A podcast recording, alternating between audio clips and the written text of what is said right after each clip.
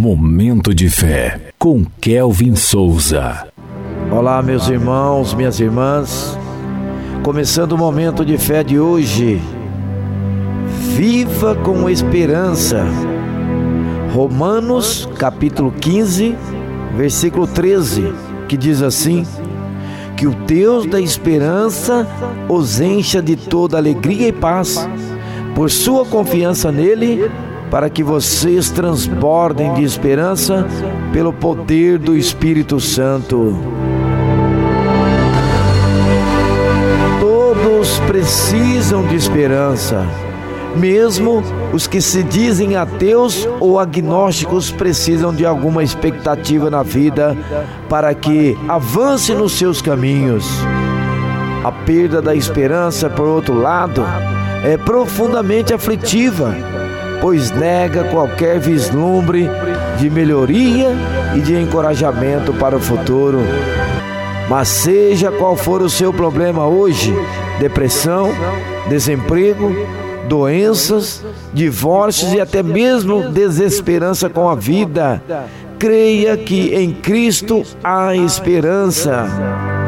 Para os filhos de Deus, a Bíblia fala da esperança numa dupla perspectiva, uma futura vinculada à vida eterna com Deus, sem dor, tristeza nem choro, livres do pecado e da morte, e outra agora mesmo, ao receber a nova vida abundante pela fé em Jesus Cristo a presença do Espírito Santo confere ao crente essa esperança plena que o enche de paz, consolo, alegria e alívio para vencer as aflições desta vida.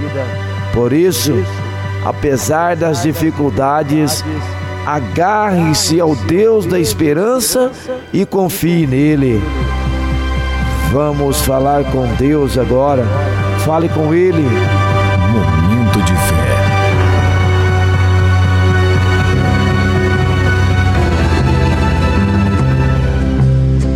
Senhor, meu Deus e Pai, Tu és a minha esperança, Senhor.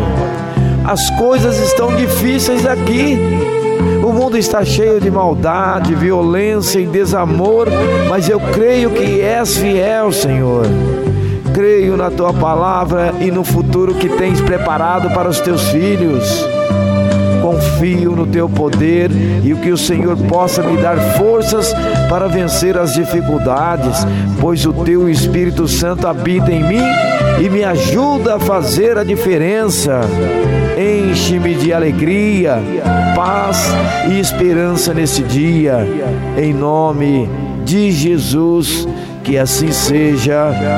Amém.